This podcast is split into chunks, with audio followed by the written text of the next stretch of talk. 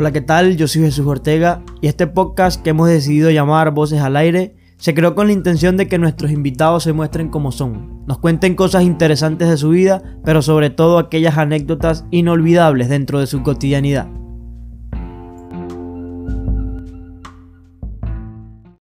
Bueno, sean bienvenidos una vez más a esto que hemos decidido llamar Voces al Aire. Este es el episodio número 4 y hoy tenemos una invitada muy especial. Andreina, ¿cómo estás? Hola, chévere Jesús. Es una primicia, estoy entre las primeras, ¿no? Sí, sí, sí. Es que, como le contaba a la invitada anterior, Sara Hernández, la esposa del profesor, eh, este proyecto llevaba tres años y eh, fueron dos episodios en tres años. Entonces, es como retomar eso que está.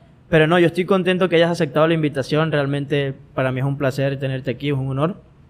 Y de verdad que todas estas cosas me, me han gustado porque el hecho de tener esa constante en hacer cosas, pues yo lo, valoro mucho de las personas y una de las personas que siempre se ha mantenido como que creando contenido eres tú. Gracias. Y uno de esos procesos creativos o de esas maneras de, hacer lo que tú haces, pues a mí me llamó mucho la atención. Y además me llamó la atención el nuevo look que tienes porque no lo no Me lo, cambié ayer para la entrevista. Sí, principalmente para eso, ¿no? Sí. Pero bien. Bueno, este de nuevo gracias por estar aquí. Una de las cosas que, que me había llamado la atención de tus redes ayer fue que publicaste algo referente al estilismo. Algo referente como que si compras las tendencias no, no necesariamente tienes que saber de moda. Háblame claro. un poco más de... Bueno, mira, o sea, yo hoy en día con el tema de las redes siento que... que estamos como en un mundo muy amplio y bueno, cualquiera puede ser lo que, lo que le guste ser, ¿no? Pero, por ejemplo, yo siento que tú siempre para hacer algo tienes que tener como una base o un conocimiento de lo que tú estás haciendo. No es como que yo siempre digo, no es porque a mí me gusta comprar ropa, entonces yo sé de moda y yo me puedo dedicar a esto, ¿entiendes? O sea, tú te, tienes que formar para poder hablar con base. Entonces, nada, lo que decía ayer es que actualmente estoy haciendo un curso. Ok. Eh, bueno, porque yo siento que uno nunca termina de aprender y uno siempre aprende cosas nuevas en cualquier cosa. Entonces decían eso, que el estilismo en verdad es como que pasión por la moda y que a ti te apasiona ayudar a los demás, a que los demás consigan su estilo, ¿no? Entonces por eso era lo que yo, yo decía en mis historias, que no es porque a mí me guste comprar ropa y que yo muestre lo que compro en las redes. Entonces ya, a mí me gusta la moda, yo sé de moda y yo me creo capaz para ello. O sea, probablemente suene un poco arrogante lo que estoy diciendo, pero en verdad yo siento que siempre vas a ir un paso más allá de cualquier otra persona si tú te estás formando y tienes los conocimientos. Aparte que a ti te tiene que apasionar lo que hagas, ¿no? O sea, yo siento que por lo menos en mi caso, yo desde que tengo uso de razón, a mí me gusta la moda, me gusta vestirme bien, es algo que con lo que yo nací. Entonces, siento que a mí nadie me puede quitar eso, es algo como que súper mío y a veces sí me da como un poco de rabia el hecho de que llegue alguien y mira, a mí porque me gusta la moda, ya yo sé de esto, voy a comprar y ya creo que tengo el poder para ello. Y yo siento que no, que no es así, pues. Sin duda, sin duda alguna. Es que el, peligro está, yo creo que realmente en el autoproclamarse en muchos sentidos. Entiendo el hecho de que el ser autodidacta es beneficioso para en ciertas áreas de tu vida, pero que estudies filosofía no te hace un filósofo, ¿sabes? Hay ciertas normas que tú debes aplicar para hacer eso en lo que tú te quieres dedicar. Hay, Para eso se estudia, para eso hay profesiones. Entiendo que puede que un psicólogo autodidacta sepa más que uno profesional, eso no me cabe duda. Pero hay ciertas jerarquías que actualmente tenemos que cumplir y que vivimos en un mundo que lastimosamente trabaja de esa manera, ¿no? El hecho es que me llamó mucho la atención la historia y quería compartir y quería hacer la alusión a esto. El podcast, principalmente, trata, se llama Voces al Aire. ¿Qué trata Voces al Aire? Para que más o menos vayas entendiendo el contexto de, esto. La idea es que eh, escuchemos principalmente lo que la persona es en el sentido empírico, en el sentido espiritual y en el sentido racional de la palabra, ¿no? Eh, cuando hablamos de ser, hablamos de esencia, hablamos de eso que es fundamental y eso que te hace, pero para saber eso tenemos que, por supuesto, llegar e ir al origen de lo que es cada quien, ¿no? Claro. Y no sé, pues me gustaría saber dónde naciste, cómo fue tu niñez, pero principalmente que cuentes como tu historia cronológica, por así decirlo, y cuáles fueron esos años importantes en tu vida, ¿no? Bueno, mira, yo nací aquí en Guanare, Ok. tengo 25 años y siempre me he criado acá en Guanare. eh, de, de verdad no es por querer echármela, como dijeran, pero mi familia siempre ha sido muy amorosa, entonces como que mi crianza siempre se ha basado así. Y realmente yo me, yo me considero una persona muy cariñosa, pero supongo que es por esa misma crianza. Eh, bueno, nada, toda mi, todo mi bachillerato, mi niñez, todo transcurrió acá en Guanare, que Ok. como que bachillerato son como los años más importantes de una persona, porque siento que es como que te estás descubriendo, es tu adolescencia. Sí, sí. Yo en verdad solía ser muy rebelde y no me da pena decirlo porque es algo que mis papás saben, todo el mundo sabe, pero yo siempre he sido así, o sea, mi manera de pensar siempre ha sido muy, muy libre, muy abierta, así soy yo. Ok. Y bueno, nada, después la- empecé la universidad en Barquisimeto, creía que me gustaban los números, ¿Qué, entonces... qué- qué estudiaste en Barquisimeto? Estudié dos carreras. Empecé con economía en la. UCLA porque yo desde chiquita me gustaba contar dinero y todo este tema. Entonces yo dije, bueno, probablemente lo mío sean los números. Ok. Pero a mí siempre la moda me apasionó, pero en Venezuela, o sea, Venezuela antes y sin embargo ahorita mismo no es como que el mejor lugar para dedicarse a esto, ¿no? Sí, sí. Entonces, como que no había una universidad como tal que te enseñara de moda. Entonces, mis papás era como que no, o sea, tienes que estudiar algo que en verdad en tu futura pueda, eh, pueda generarte dinero. Entonces, bueno, empecé con economía, pero no, fue un desastre, o sea, de verdad que no, nada que ver. Y después me fui por derecho. Ok. Derecho me encantaba porque a mí yo soy una persona que le encanta debatir y siempre me gusta dar mi punto de vista y defender mi opinión hasta el final. Ok. Entonces, bueno, me gustaba, pero por el mismo tema de la situación país, eh, no tenía profesores, todo era muy precario. Sin duda. Entonces hubo un punto en el que, bueno, todo se empeoró como en el 2017 y ya mis papás estaban como que, bueno, ya te tienes que ir. Ah, bueno, me faltó una parte. Cuando me gradué de bachillerato, me fui a. Estados Unidos, hice un curso de inglés, no me acostumbré a la ciudad y me regresé. Ahí fue donde empecé la universidad. ¿Pero fuiste a qué ciudad? ¿Qué ciudad llegaste? A Washington, D.C. Ok. Ahí estuve. En verdad es una ciudad preciosísima, pero la gente suele ser muy fría.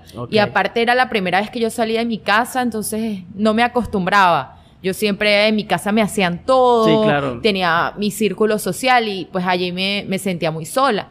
Me regresé, eh, pasó el tema de la universidad y en el 2017 pues decido parar los estudios y en el 2018 fue cuando me fui definitivo eh, me fui a Austin, Texas, que es donde ya estaba mi hermano estudiando eh, la universidad. Y bueno, allí empecé otra vez otro curso de inglés porque necesitaba como pulir mi, mi inglés a nivel académico. Entonces allí estuve inglés, me frustré un poco porque de allá te piden hacer como, si tú te graduaste en un bachillerato que, en el que se habla español, tienes que hacer un curso, eh, tienes que hacer, perdón, un examen y si lo pasas, puedes entrar a la universidad. El tema es que cada universidad te pide como eh, una nota. No todas son como el- el- la misma nota. Entonces, nada, lo presenté tres veces. La primera y la segunda vez me frustré demasiado Claro. porque yo decía como que a mí algo que siempre me ha frustrado mucho es el tema de que, mira, ya tengo 25 años y todavía sigo en la universidad. Y sabes que a uno desde pequeño como que lo programan que ya tú a los 22, 23 ya deberías estar Sí. graduado, porque si empiezas la universidad a los 18, ya tú deberías estar graduado a los 23 y tener un empleo y tal. Entonces esa era como mi mentalidad y eso a mí me, me, me afectaba mucho porque sentía que ya iba a contrarreloj. Claro. Entonces, nada, me frustré un par de veces, pero bueno, nada, dije, tengo que seguir. Seguí y al final pude pasar el examen con más nota de lo que me pedían, o sea, ya estaba súper bien. Qué bien. Y bueno, nada, comencé mi universidad y ya espero que me queden nada más dos años para graduarme, si. Dios quiere. Qué bueno, qué bueno. Fíjate que eso es fundamental. es, eh, por lo menos esos vacíos existenciales son muy comparativos. Uno Sí. los, o sea, uno llega a ese punto, a ese vacío existencial, por el hecho de que uno, su punto de referencia son tus papás. Sí. Y esas historias no, o sea, son de décadas. ¿sabes? Y son muchas décadas atrás, de pronto dos, tres décadas, 30 años atrás. Pues de pronto sí, con 22 años tú tenías tu casa, tú tenías de pronto ya, Ya tu tu, familia. mentalidad, tu familia. Sí. Y claro, ahorita llegas a los 30, 25, 30 y pico de años y no tienes la vida resuelta, porque es que lastimosamente el mundo está cambiando, cada vez hay más desigualdad, cada vez hay más conflictos competitivos a la hora laboral. Entonces se complica un poco porque a nivel estructural nosotros como país somos una cagada. Primero en sistema educativo. Este, Eso para es lo esencial para la sociedad, para, a mi punto de vista. Para competir a nivel mundial necesitamos ser competitivos a nivel laboral. Necesitamos profesionales que sepan defenderse no solamente aquí, sino afuera. Entonces el hecho de que tu sistema educativo sea igual a hace 30 años y que no haya por lo menos instituciones tecnológicas o cosas que tengan que ver con el desarrollo de otras materias, sino que siempre son las mismas, pues te complicas, te complicas un poco porque el hecho, ahorita una de las cosas que más se, se trabaja es el hecho de desarrollar habilidades, ¿no? Con esto quiero decir que un estudiante de informática que pasó cinco años tiene menos probabilidades de ganar dinero que alguien que hizo un curso en seis meses de cómo manejar Excel, por ejemplo. Entonces, ese tipo de casos se está viendo mucho actualmente porque las personas son más autodidactas. Hay más libre pensar, hay más pensamiento crítico porque no se sabía lo que es. Y hay más información disponible. Sin duda alguna, hay mucha más información. Y eso hace como que de pronto sí sea una ventaja, porque estamos decidiendo por nosotros mismos qué cosas queremos hacer en la vida. Pero hay otra que se descontrola, que es nuestro entorno, ¿no? Es el hecho de que las cosas han cambiado, es el hecho de que nuestro punto de referencia son nuestros papás. La única comparación que tenemos de una vida estable es esa, es la, más cercana a nosotros. Entonces como que llegan esos, esos propósitos y esos vacíos existenciales que terminan siendo proyectos, porque muchas cosas cambian que dices, ok, este año voy a hacer esto, pero por la programación mental, neurolingüística, no sé, cognitiva que tenemos, el hecho es que nosotros creemos que las cosas se perpetúan en el tiempo y ahorita no. Ahorita tú haces un curso de, no sé, de cómo manejar Excel y Excel ya en un año cambia. O mejoras o haces un curso nuevo para actualizarte te jodiste. Entonces pasa mucho. Me quedó una cosa siempre que, me llamó la atención, el hecho de, de, tu punto de rebeldía en tu adolescencia. ¿Qué tanto influyó en tu vida e, ese... Bueno, mira, influyó de manera positiva y negativa. Negativa porque muchas veces no escuché a mis padres y me estrellé, por lo menos el hecho de que me regresé a Estados Unidos, yo siempre pienso como que, mira, si yo no me fuera regresado, ya yo estuviera graduada y capaz todo fuera diferente. Claro. Pero o sea, me traslado a este momento y digo como que, ¿sabes qué? O sea, me gusta estar estudiando a esta edad y graduarme a esta edad porque siento que tengo más madurez. Sin duda. Y que, bueno, cuando me gradúe probablemente no me vaya a estrellar tanto como una persona que todavía no ha logrado como que la madurez para, para hacerlo.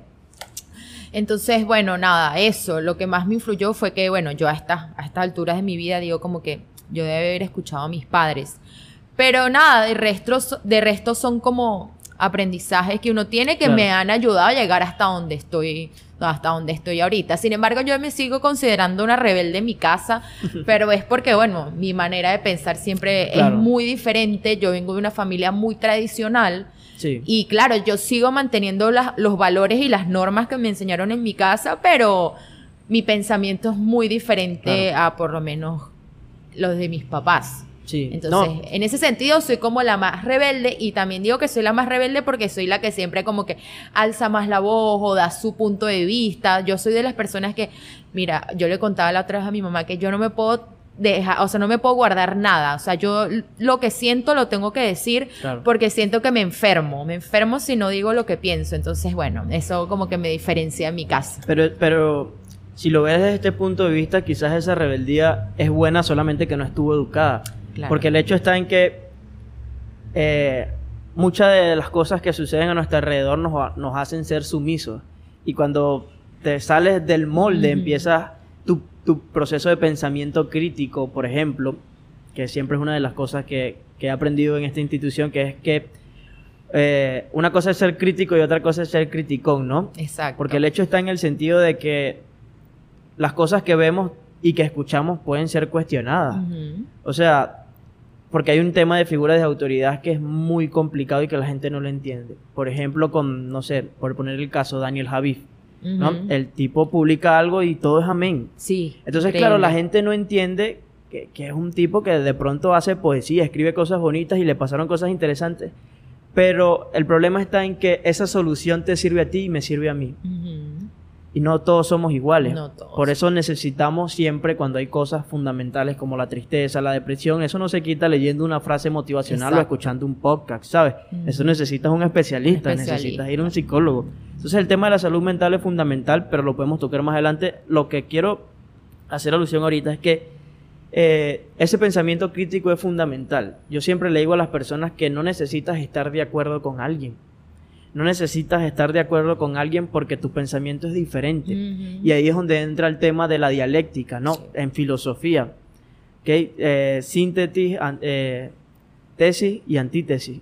¿Sí? Síntesis, tesis y antítesis.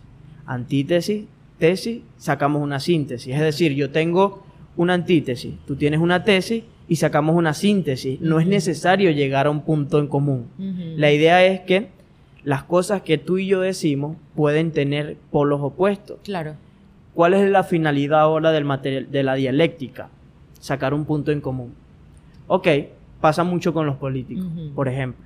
Que no lo ponen en práctica, pero debería ser, ¿no? Escuchar opiniones diferentes. Porque Claro. yo siempre he dicho que si uno quiere aprender algo en la vida, tiene que escuchar opiniones Y diferentes. cada cabeza es un mundo. Y cada cabeza es un mundo. Porque el hecho de escuchar cosas diferentes y opiniones diferentes a ti te hace ver lo que tú no ves. Porque el tema de que siempre alguien te aluda, eres lo mejor, haces lo mejor, es chévere. Pero cuando alguien te dice, pero lo que haces es una cagada.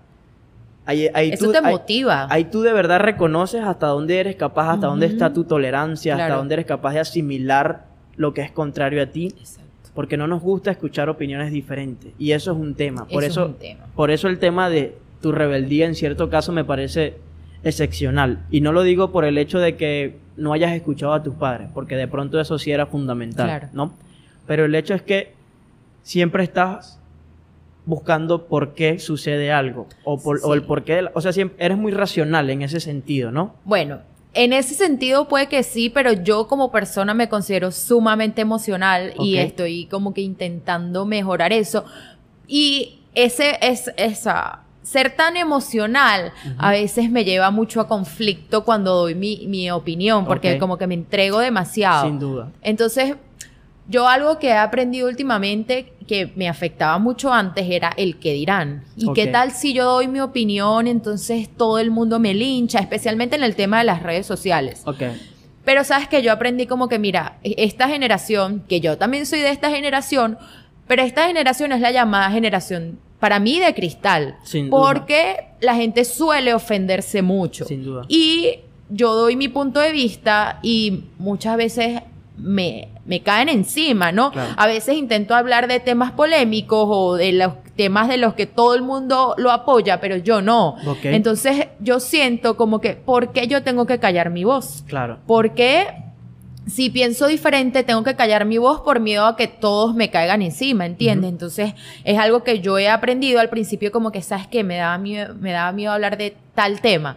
Claro. Algo que ya tuve mucha polémica y que me di cuenta que perdí seguidores por ello fue una vez que puse como que en las historias un, un tweet de, a- o sea, alusivo al tema de los gays Ok. Eh, eh, o sea, la persona que estaba haciendo el tweet estaba en contra y yo simplemente lo puse y muchas personas me cayeron encima. Perdí, yo sé que perdí muchos seguidores y, y, y sí tuve como que eh, conflictos con otras personas, pero yo estaba al final como que, mira, o sea, esta es mi opinión, yo Claro. la verdad no estoy faltándole a la tuya, sino que simplemente en el mundo hay diversidad de pensamiento. Por supuesto. Tú no puedes pretender que, bueno, que porque yo no apoye un movimiento o X cosa, o sea, o porque yo no apoye que la Coca-Cola es roja, un ejemplo, entonces quiere decir que la que está, está mal soy yo. Claro. Probablemente en mi cabeza esté bien y en la tuya esté mal, y eso es algo que es completamente normal. Normal, O sí, sea, sí. yo siempre le decía a alguien que, que en ese momento me atacó, yo le digo, imagínate que el mundo, en el mundo todos pensáramos igual, o sea, qué aburrido fuera, ¿entiendes? sí, sí. O sea, mi- yo pienso que mientras tú compartas tu opinión y tu punto de vista con respeto, no hay ningún problema, No hay ningún- ¿entiendes? O sea, mientras yo no te esté faltando a ti, ni tú me estés faltando a mí, no hay ningún problema. Entonces, Claro, yo le atribuyo mi rebeldía, yo le atribuyo eso a mi rebeldía, a que siempre estoy dando mi punto de vista, o sea, te guste o no, es mi punto de vista. La otra vez tuve un problema también, fue con el tema este del conejito, del... De Ralph. De Ralph tuve también un tema porque entonces alguien me dijo, ay, y qué, qué mal que tan joven tengas ese pensamiento. Claro. Eh, o sea, y yo lo simplemente lo que dije es que todo el mundo empezó a repostear esto y te apuesto que todas las personas que lo repostearon usan maquillaje en el que en el que están matando a los animalitos. Entonces, claro, la mayoría de las personas era lo que yo estaba intentando decir, lo ponen por moda, no porque de verdad apoyen el movimiento, ¿entiendes? Y que a la semana ya eso se olvidó y listo. Entonces, eso era lo que yo estaba diciendo. Yo no estaba diciendo que mira, yo no estoy yo no apoyo ese movimiento ni nada, sino como que me parece hipócrita que las personas lo apoyen cuando tú llegas y comes carne. ¿Entiendes? O sea, entonces esa persona me dijo como que, ay, me parece, me parece de muy mal gusto que tú seas, de, seas tan joven y pienses así. Y yo como que, o sea, ¿qué tiene de malo que yo piense así? O sea, tú me estás atacando a mí porque yo no pienso como tú. Entonces, en verdad la que está mal eres tú porque no me estás respetando a mí, ¿entiendes? Entonces, bueno, e, el, tema de las redes es, demasiado contradictorio, pero yo siempre intento como que ser yo y el que le guste, pues, no, que y, le guste y el que no, no. Y ven acá, o sea, al final de cuentas, eh, tú estás siendo cercana con tu verdad, con tu realidad. Exacto. Y el, peligro está en que cuando una idea se hegemoniza, cuando una idea eh, en particular se empieza a, hemogenizar, pues las transiciones, la profundidad de, esa idea muere. ¿Por qué? Porque nunca, nunca hay un punto contrario. Imagínate que nadie te diga que emprender está mal. Exacto. O que hay peligros a la hora de emprender. Exacto.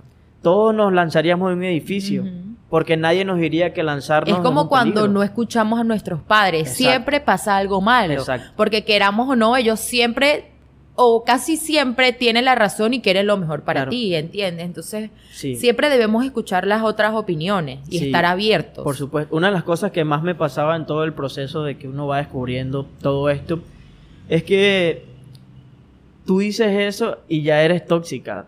¿Sabes? Tú dices eso y ya para la gente eres una persona tóxica, negativa.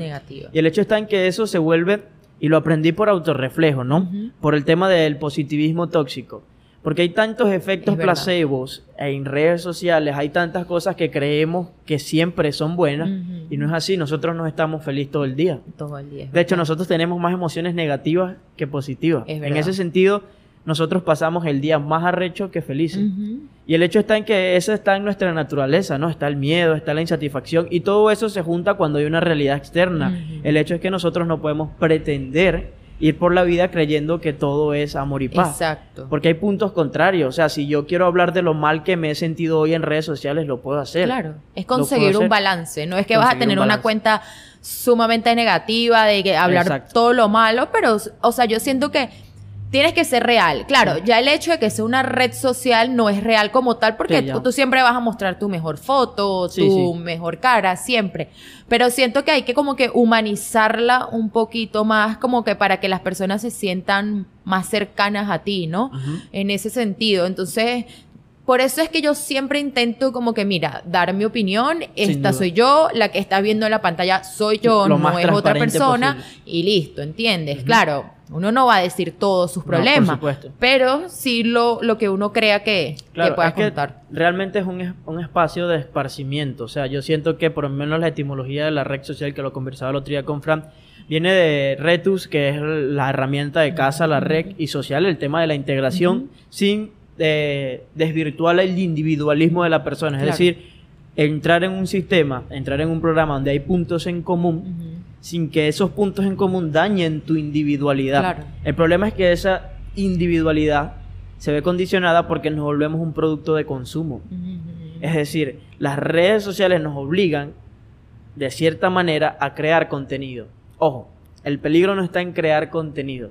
El peligro no está en no saber por qué creo mi contenido. Es como tú dices, la gente suele perder su esencia en las redes sociales. Entonces, claro, se desvirtúa un poco cuando empiezas a hacer para complacer y no hay un fondo. Claro. No hay un estudio, no hay algo real que sustente tus fundamentos, tus opiniones, tus ideas, sino que reposteas por repostear subes historias creyendo que eres alguien importante cuando realmente estás afectando el alter ego que hay en ti, la doble personalidad de las redes, ¿no? Que eres diferente en Facebook, eres diferente en Instagram, eres diferente en Twitter y eres diferente en persona, puedes ser lo más introvertido del mundo en persona. Entonces, claro, ese alter ego de tu personalidad se ve pues condicionado a eso, ¿no? Entonces empezamos a hacer cosas casi que por producto de consumo. Tengo que levantarme y hacerle una foto al café porque si no mi día no es mi día. No es mi día. Entonces empieza, claro, uno se ha visto envuelto en esa cotidianidad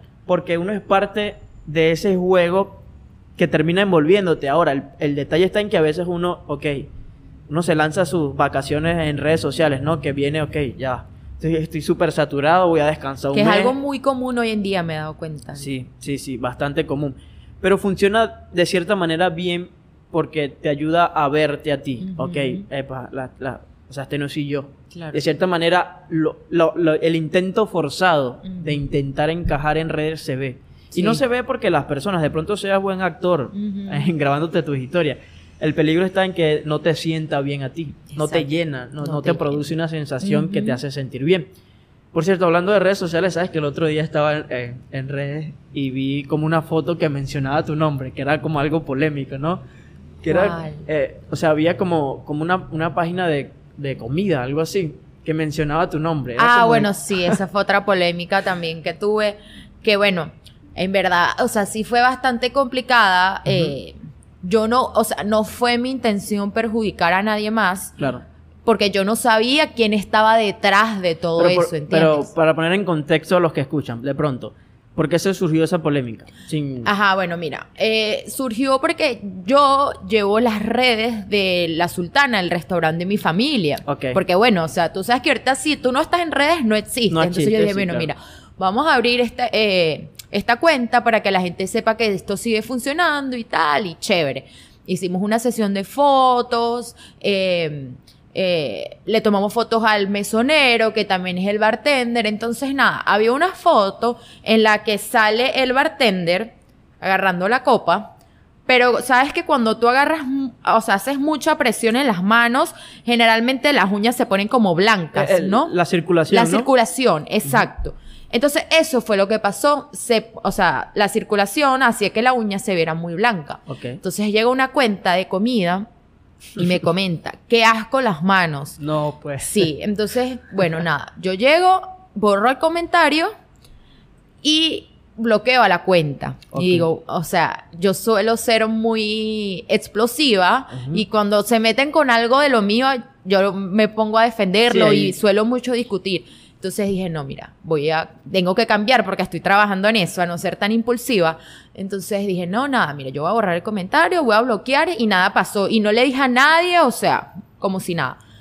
Después, eso fue como un sábado. El lunes, yo ya estoy haciendo ejercicio y de repente me llega una notificación de otra cuenta de comida. Okay. Alguien en la foto había comentado como que, ay, qué excelente bartender y tal, él es muy bueno y tal y alguien, y esa cuenta de comida le comenta, pero mírale las manos, qué asco.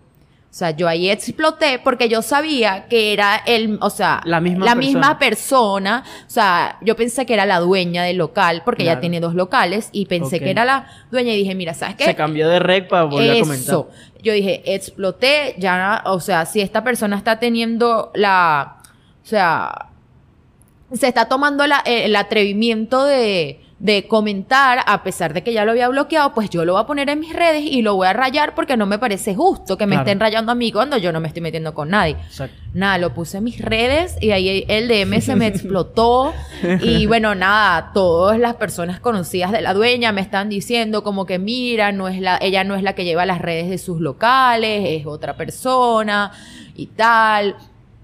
Ahí me llamó la dueña, me pidió disculpas, me dijo quién era la persona. Yo no tenía ni idea que esa persona era la que llevaba las redes, o sea, jamás. Yo siempre pensé que había sido la dueña y me pareció extraño porque yo a la dueña no la, o sea, la conocía de vista, pero nunca había tratado con ella hasta el momento del problema. Y yo como que, bueno, pero ¿qué problema tiene ella con nosotros? O sea, Pero no la conocía de antes. Yo la conocía de antes y de hecho es, es conocida de mi papá y, o sea, ha comprado en el negocio de mi papá y todo y súper chévere. Eso era lo que a mí me tenía como que extrañada porque, porque ella hace esto.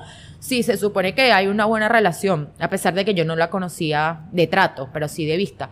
Entonces, nada, ella me explicó que no había sido ella, que había sido otra persona. Y bueno, en ese momento la página sacó un comunicado pidiéndonos disculpas y puso el nombre de la persona que lleva las redes. O sea, ya eso fue algo que se salió de mis manos, porque yo nunca mencioné a la persona que lleva las redes porque yo ni siquiera sabía. Yo mencioné fue a la página. Entonces, bueno, la página me imagino que para lavarse las manos y limpiarse el nombre, porque ya estaba prácticamente rayada, dijo que no habían sido ellos, sino como que la community manager.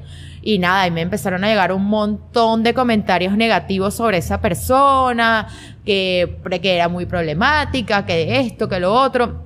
Y bueno, nada, eso se volvió una polémica y el, la cuenta del restaurante ganó como 100 seguidores y yo gané como 50 seguidores y bueno, al final todos nos beneficiamos.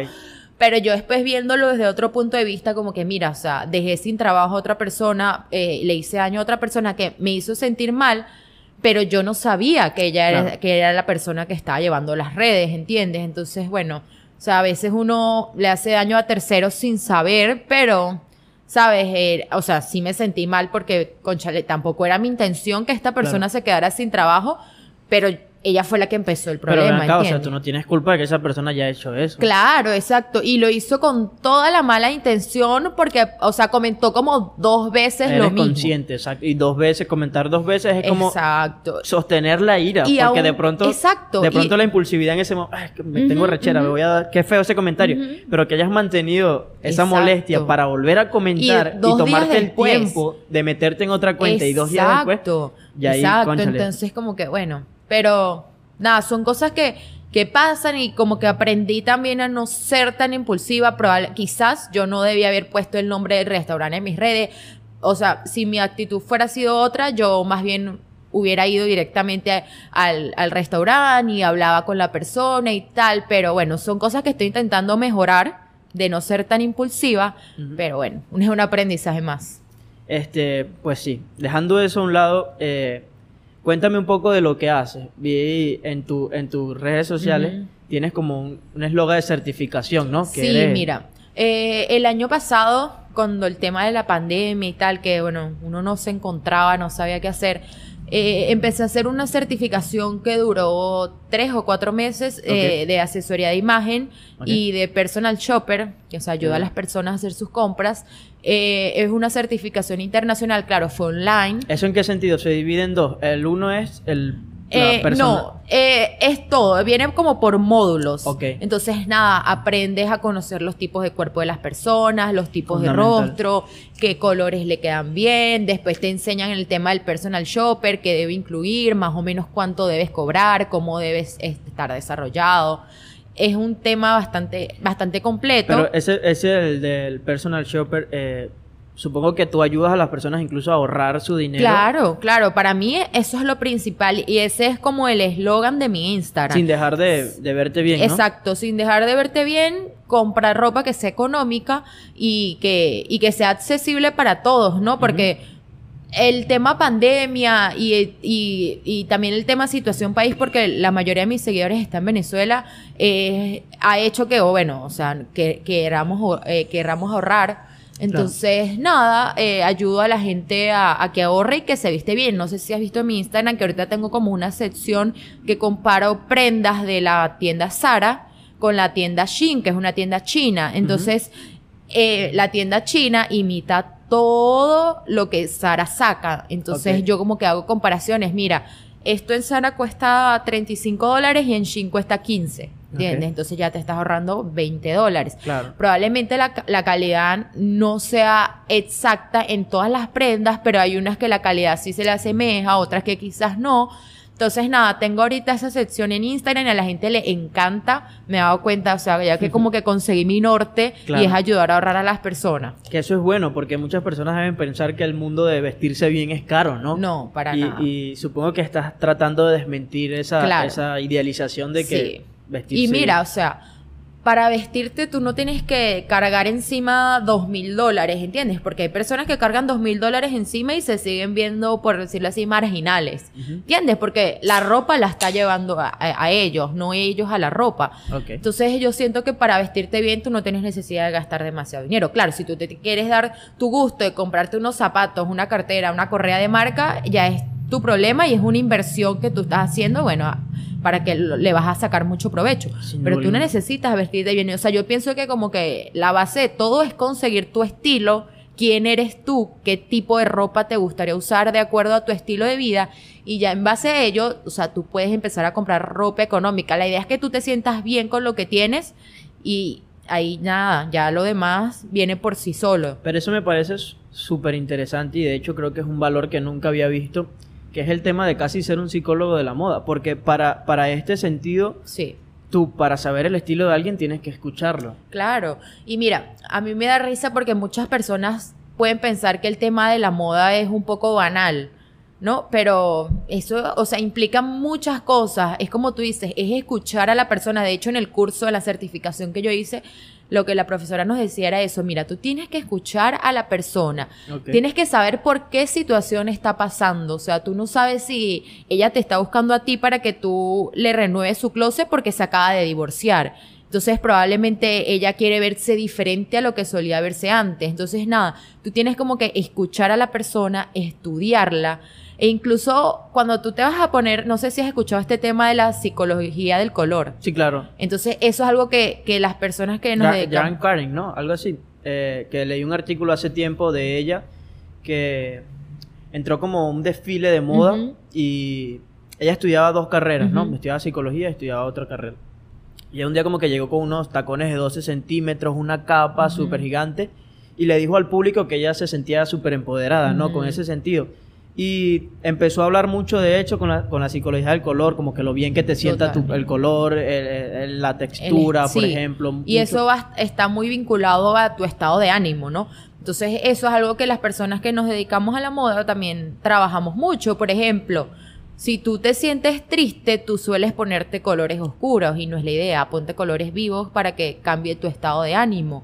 Eh, algo que también juega un papel muy importante en el tema de la moda es el lenguaje corporal. También, o sea, tú puedes demostrar mucho a través de tu lenguaje corporal. Entonces eso también está muy vinculado con la moda. O sea, en verdad es, eh, por lo menos tú a través de la moda puedes dar o sea, si tú estás vestido bien, tú das una buena presencia, por ejemplo, en tu ámbito laboral o en una entrevista de trabajo. Entonces, el tema de la moda es algo que es muy amplio. Si, o sea, si a ti te gusta y tú lo sabes y tú lo sabes estudiar, vas a ver que es muy amplio. No es solamente, mira, voy, compro ropa, te muestro lo que compro y listo, no, o sea, es algo que va mucho más allá y que en verdad ayuda mucho. Si tú te pones a ver, tú puedes estudiar la historia de, del mundo, los sucesos importantes a través de la moda. Mira, en los 50 la gente solía vestirse diferente, en los 60 también, por el tema de que la gente empezó a ser mucho más rebelde, los hippies y tal. En los 80, bueno, se volvieron más locos con el tema del rock, eh, colores vivos, ¿entiendes? Entonces, ¿sabes? Cada suceso... Eh, tú lo puedes estudiar a través de la manera en que las personas se vestían. Si tú te pones a ver en los años 30 y 40, eh, ya eh, la época posguerra, las mujeres se volvieron locas y empezaron a cortarse el pelo aquí súper cortico, las faldas ya eran más, más corticas, eh, cuando la guerra las mujeres dejaron atrás como que los corsets súper pegados y empezaron a utilizar pantalones, porque bueno, ya casi todos los hombres estaban, eh, se fueron a, a, luchar en la guerra, entonces ellas eran las que tenían que hacer el trabajo de los hombres en las ciudades, entonces tenían que utilizar pantalones, entonces ahí fue donde empezamos a usar las mujeres jeans, cosas mucho más holgadas, que fueran como más funcionales. Porque si tú te pones a ver la moda, desde los homo sapiens existen, claro, en los tiempos de antes la moda era funcional. Sí, claro, no porque había Exacto, y lo utilizábamos, o ellos utilizaban las pieles para protegerse del frío. Entonces, hoy en día, claro, es funcional porque la utilizamos para nosotros cubrir nuestras partes íntimas, por decirlo así, pero también es estética porque lo usamos para vestirnos, para vernos mucho mejor, ¿entiendes? Entonces, es algo que, bueno, se remonta desde hace muchos años pero fundamental, ¿no? Que puedas estudiar la historia a través de, los cambios sociales. Mira, eso yo no lo sabía y lo aprendí en un curso que el que estoy haciendo y es increíble, de verdad que sí. Por ejemplo, yo publiqué un video hace, hace muchos años de, de Hugo Boss en YouTube que puse Hugo Boss el costurero de los nazis, ¿no? Y fue el video que más visitas sola ha tenido en YouTube. Lo dejé ahí, llegó a 4.500 sola. O sea, pasó como un año y 200 comentarios de la gente. Pero ¿qué estás hablando? Pelotudo, de Argentina, de todos lados y tal. Mucha gente compartiendo la misma idea y tal. Pero se debe al hecho de que, sí, hubo voz hacía los trajes de los nazis que eran, o sea, eran bonitos, o sea, eran, tenían una estructura, un acabado, una estética muy bonita, las SS, las Waffen, todas esas tropas alemanas que tenían esos, esos vestidos eran la mayoría de hecho impregnados por Hugo Boss. Bueno, y si tú te pones a ver la ropa de hoy en día de Hugo Boss, es siempre ropa muy formal, con líneas muy rectas, o sea, muy básico. Y si, por ejemplo, en el caso de Coco Chanel, ella se hizo famosa fue porque ella tenía, vamos a decirlo como decimos hoy en día, varios sugar daddies, que ella era muy pobre. Entonces ellos, ellos la patrocinaban y fueron los que la impulsaron a llegar a donde ella llegó. Ella empezó haciendo sombreros pero fue porque ella tenía un tipo, que ella salía con un tipo que era casado y él fue el que la, la impulsó al mundo de la moda y la ayudó a empezar a crear sombreros y bueno, después construyó todo su imperio, pero o sea, si te pones a ver, no era como que o sea, si nosotros, nosotros tenemos una imagen de Coco Chanel que es, bueno, elegancia, eh, eh, verte cara, lucir cara, costosa y mira de dónde viene ella, ¿entiendes? Entonces, nada. Es, que hay una historia que no sé qué tan cierta sea, simplemente la leí un día que la vi, en eso de que aparece de los datos curiosos, que ella confeccionaba vestidos de novia, ¿no? Y que un día como que su hermana se suicidó, la dejaron en la boda y se suicidó unos días después bueno, y yo dejó de hacer vestidos. De verdad eso no sabía, de verdad que no no yo no sé si Coco Chanel eh, hacía vestidos de boda, pero sé que comenzó haciendo los, los sombreros. Y bueno, nada, después ahí ya se desarrolló, bueno, todo. ¿Qué tanto crees que el estilo, la moda, influye en los jóvenes? Por ejemplo, de, hoy en día, ¿no? Sí, mira, yo sí pienso que la moda eh, refleja tu personalidad. Totalmente. Y sí, influye demasiado en, lo que somos y cómo somos. Si tú te pones a ver, la moda puede eh, puede hablar por sí sola cuál es tu religión, cuál es tu cultura. Si tú te pones a ver, bueno, algo que me llama mucho la atención de la cultura en Estados Unidos a la de Latinoamérica, por decirlo así, es que ellos no suelen arreglarse. Ellos, en estos días que fue la graduación de mi hermano, nosotros, era como que la sesión de fotos y entregaban como que eh, los títulos y tal, era algo muy informal por el tema de la pandemia y nosotras las latinas con unos vestidos, unos tacones, el cabello arreglado y adelante teníamos a padres que parecía que estaban llegando del gimnasio, sin decir mentira, con zapatos deportivos, shorts y eran las fotos de graduación de sus hijos. ¿Y eso Entonces los hijos con sus togas y sus birretes y ellos en ropa deportiva normal. Entonces, como tú dices, sí, sí influye mucho y no solo en los jóvenes, o sea, en, en personas de la tercera edad, adultos contemporáneos, lo que sea, sí influye demasiado, porque expresa quiénes somos, ¿no? Por lo menos si tú ves a algún rockero, ya tú sabes que él es rockero por cómo está vestido o quizás por los colores que usa, ¿entiendes? Entonces sí, y, y, en verdad cada persona tiene un estilo muy definido, entonces sí, tú sí influye muchísimo has logrado ayudar a personas, o sea, en, el acompañamiento, desde el proceso en que, por ejemplo, te dicen no sé nada, hasta que más o menos has logrado sí, Sí, sí, sí. no mucho, pero sí he ayudado personalmente en el tema que como tú sepas porque tus historias y tus videos pueden ayudar a muchísimas sí, personas que yo sepa sí. Y bueno muchas personas me han escrito que me has ayudado. La otra vez me, llamó mucho la atención que una tía estaba en en mi casa y me dice como que oye o sea, no te imaginas el montón de cosas que he aprendido contigo. Y yo me quedé como que, o sea, me sentí bien porque uno suele subestimarse mucho y uno es muy duro con uno mismo. Entonces yo a veces siento que no lo estoy haciendo suficientemente bien. Pero quizás para otras personas sí, sí lo estoy haciendo bien, ¿entiendes? Entonces, pero en ese proceso de acompañar a la persona y ver por lo menos mejorías, no solamente en su forma de vestir, sino en su estado de ánimo. Sí, ¿Cómo sienta eso para ti? Para mí es una satisfacción enorme porque a mí me llena ayudar a los demás. O sea, yo siento que si tú te vas a dedicar al mundo de la moda, Tú, o sea, tú tienes que tener mucha empatía y, y, ser muy cercano a las personas. Entonces a mí de verdad me llena mucho, mira, que alguien me escriba, mira, necesito que me ayudes a buscar tal cosa porque, bueno, me voy de viaje y necesito crear varios looks. Eso a mí me encanta. Así no me estén pagando, eso a mí me encanta. ¿Entiendes? Entonces sí, para mí es muy satisfactorio porque soy muy cercana a las personas y probablemente hasta conozco sus historias y todo. Entonces, nada, a mí de verdad todo eso me encanta. Qué bien, que es bonito, sabes, de vez en cuando escuchar a alguien apasionado con lo que hace, sobre todo con temas un poco exóticos para mí, en el sentido de que de pronto no sé la profundidad de, no sé, el color, por ejemplo, con el que veo vestido y la, la, psicología que puede transmitir solamente interno, sino externo, de por qué decidí ponerme este color, o, de repente este puede ser muy, muy anarquista, pero el sentido es que yo soy un ser social y el hecho es que muchas personas me ven y reflejan lo que son y muchas y muchos de los seres humanos somos muy supersticiosos y somos suponemos muchas cosas, ¿no? Entonces en el sentido de que podemos ver un erudito vestido de vagabundo y podemos ver un bruto vestido de, ejecutivo. Exacto. Lo sabemos, pero ya en primera impresión el ejecutivo gana más que el claro.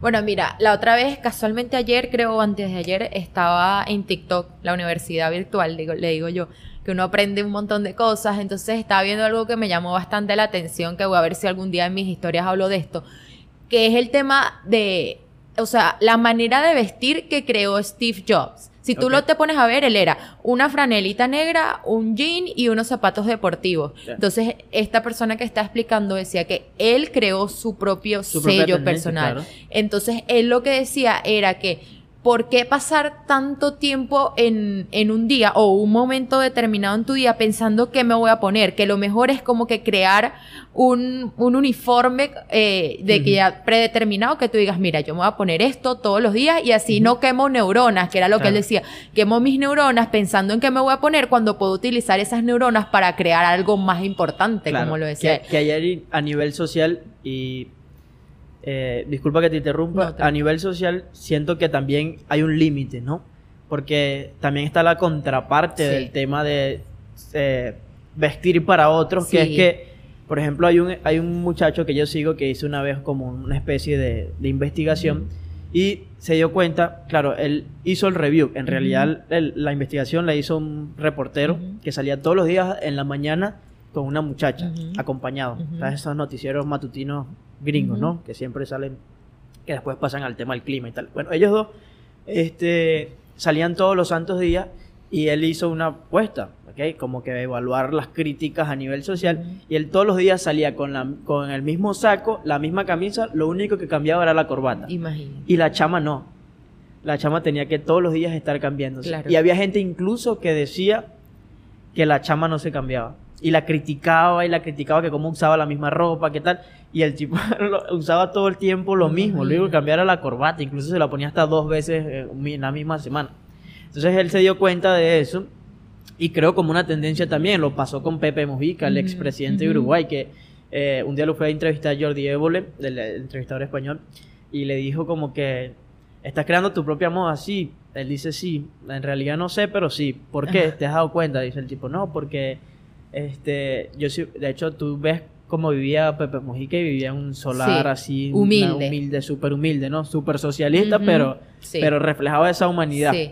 Este, que en cierto sentido termina como que perpetuando, porque el, socialismo suena muy bonito en la teoría, ¿no? El peo está en la práctica, pero el tipo decía que, que no, a que él le daba ladilla ir para las asambleas vestido con corbata entonces ya después de un mes, mes y medio, los ejecutivos y los, los diplomáticos, todos los embajadores...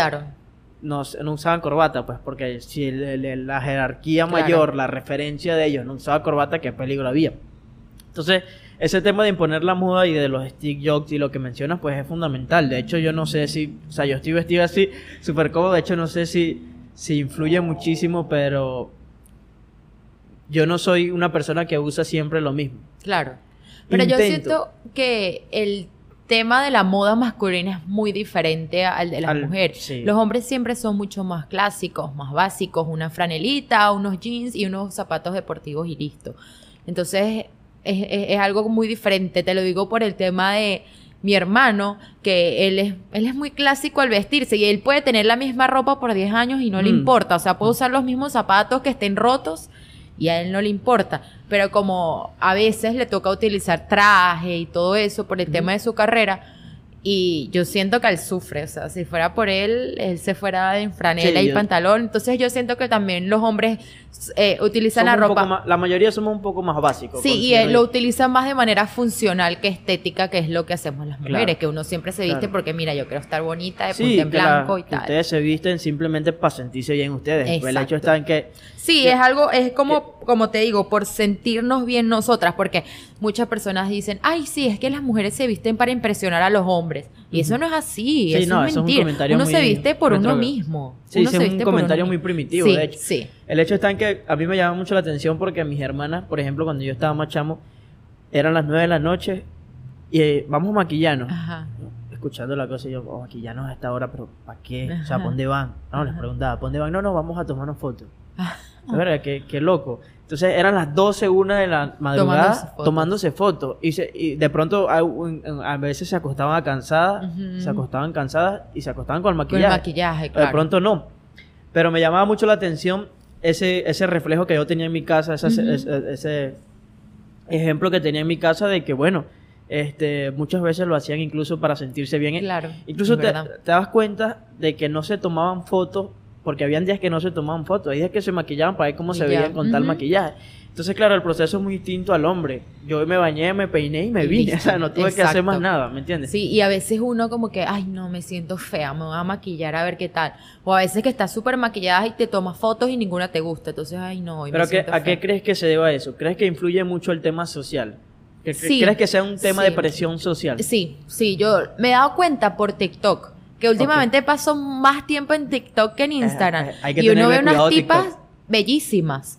Entonces, uno se siente feo. En serio que uno se siente feo, o sea, quieras o no, así tú estés muy seguro de ti mismo. Tú dices como que hay mujeres demasiado bellas, ¿entiendes? Entonces, eso es algo que es también medio negativo en las redes sociales el tema de lo, de lo competitiva que solemos ser, solemos ser las mujeres, ¿entiendes? Y que nos comparamos mucho con otras mujeres. Eso influye bastante, eso influye bastante. De hecho, me llama mucho la atención porque TikTok, lo conversaba ahora con Sara, la, episodio anterior, que hay muchos factores, por ejemplo, TikTok es resumir un contenido, es como el tema intelectual de Twitter, ¿no? Que tiene cierta cantidad de caracteres, 180 caracteres, para hacer una idea grande en una idea pequeña, eso está genial. Claro. El peligro está en cuando queremos resumir grandes problemas es un diminuto. O sea, vas a ser feliz si lees un libro. Y no todo el mundo sabe resumir. Y no todo el mundo sabe resumir. Entonces el peligro está en que ese consumo masivo se vuelve superficial. Entonces, como hay tanto consumo de entretenimiento, supongo que llega un punto donde uno debe aprender a disfrutar de su aburrimiento también, ¿no? Porque estamos tanto tiempo entreteniéndonos y buscando la manera de ver, porque esa es otra cosa. Hay tanto contenido que ya no sabemos qué contenido ver. Y ya ninguno nos sorprende. Ya ninguno nos, va sorprendiendo. Mm, Entonces, ese sentido eh, es muy importante mantener conciencia. Yo te digo, la primera vez que usé TikTok pasé tres horas. y no es mentira. Y, se te va la noción del tiempo. Enviladísimo. O sea, Entonces, claro, hay un tema en que uno es hay días en que uno está en creador o en consumidor, ¿no? Por ejemplo, en uno, nosotros que creamos contenido, o estamos consumiendo o estamos creando. ¿Tú qué, tú pasas más tiempo que creando o No, yo paso más tiempo consumiendo. Me encanta consumir contenido porque aprendo de todo un poco. Y a mí me, sabes que en TikTok está la página de las personas que tú sigues y de las que no los para ti. Y eh, los, para ti. Yo me la paso más en el tiempo de los para ti porque me, parece contenido así muy, mezclado. Exacto. y me gusta. Me encanta que me aparezcan historias que veo que es algo que está bastante viral, que todo el mundo crea contenidos contando crímenes y cosas así. y me fascina. Me fascina ese tipo de contenido. más, de, más que contenido de moda, si supieras. Me gusta mucho, mucho todo ese tipo de contenidos y sí, yo me la paso mucho tiempo. Pero también paso tiempo viendo contenido de moda como para inspirarme, porque hay días en los que...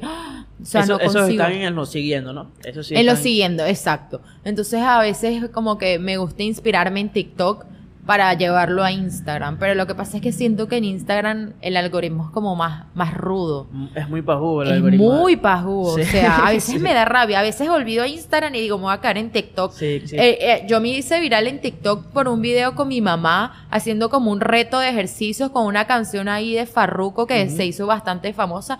Y el video ya tiene como 1.3 millones de views. Y yo tenía que si 50 seguidores y en tres días ya tenía 10 mil. Sí, Una cosa así. Entonces loco, uno se vuelve viral muy, Muy muy, rápido. rápido. Entonces Eso- eso te motiva. Claro, Te pero en cierta parte también está el peligro de la viralización, porque hasta qué punto vas a crear contenido Claro. para ser viral, o sea, hasta dónde vas a ser capaz tú de crear Sí. contenido con tal de ser viral, Sí, porque hay mucha exacto. gente que no tiene claro por qué hace lo que hace, y es un Exacto. peligro muy grande porque puedes, o sea, ya después que satures lo que tú crees que es mejor para viralizar, entonces ¿qué va a hacer?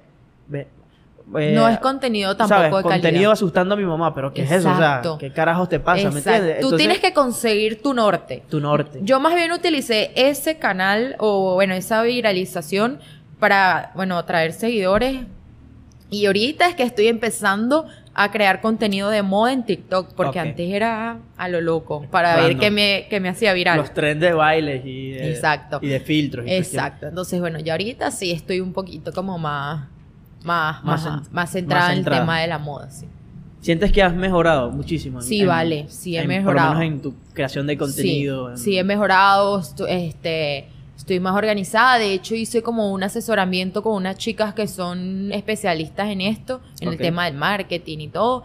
Y me ayudó mucho como que para crear como una armonía en mi feed, que eso era como que lo que más me, me tenía preocupada, porque en el tema de las historias yo eso lo dejo como que muy libre, o sea, lo que me provoque poner, no tengo nada predeterminado, ni una letra, ni un color, nada, eso sí lo tengo como que muy libre, porque es como la manera más humana de llegar a las personas, pero en el feed como que es tu carta de presentación, sí me faltaba como que organizarme un poquito más y bueno, nada, ya creo que lo logré y sí, sí he mejorado mucho, o sea, en todos los sentidos de redes, por lo menos en Instagram ya yo me, ya me siento eh, conforme, me Claro. siento tranquila. Bueno, ahorita estoy es con TikTok y ahí voy, bueno, poco a Claro, poco. porque eso es también es fundamental. O sea, el hecho está en que muchas de esas cosas condicionan tu manera de ser. claro. El, el vivo caso está en que tú puedes pasar una semana creando un contenido y resulta ser que tuvo 10 likes.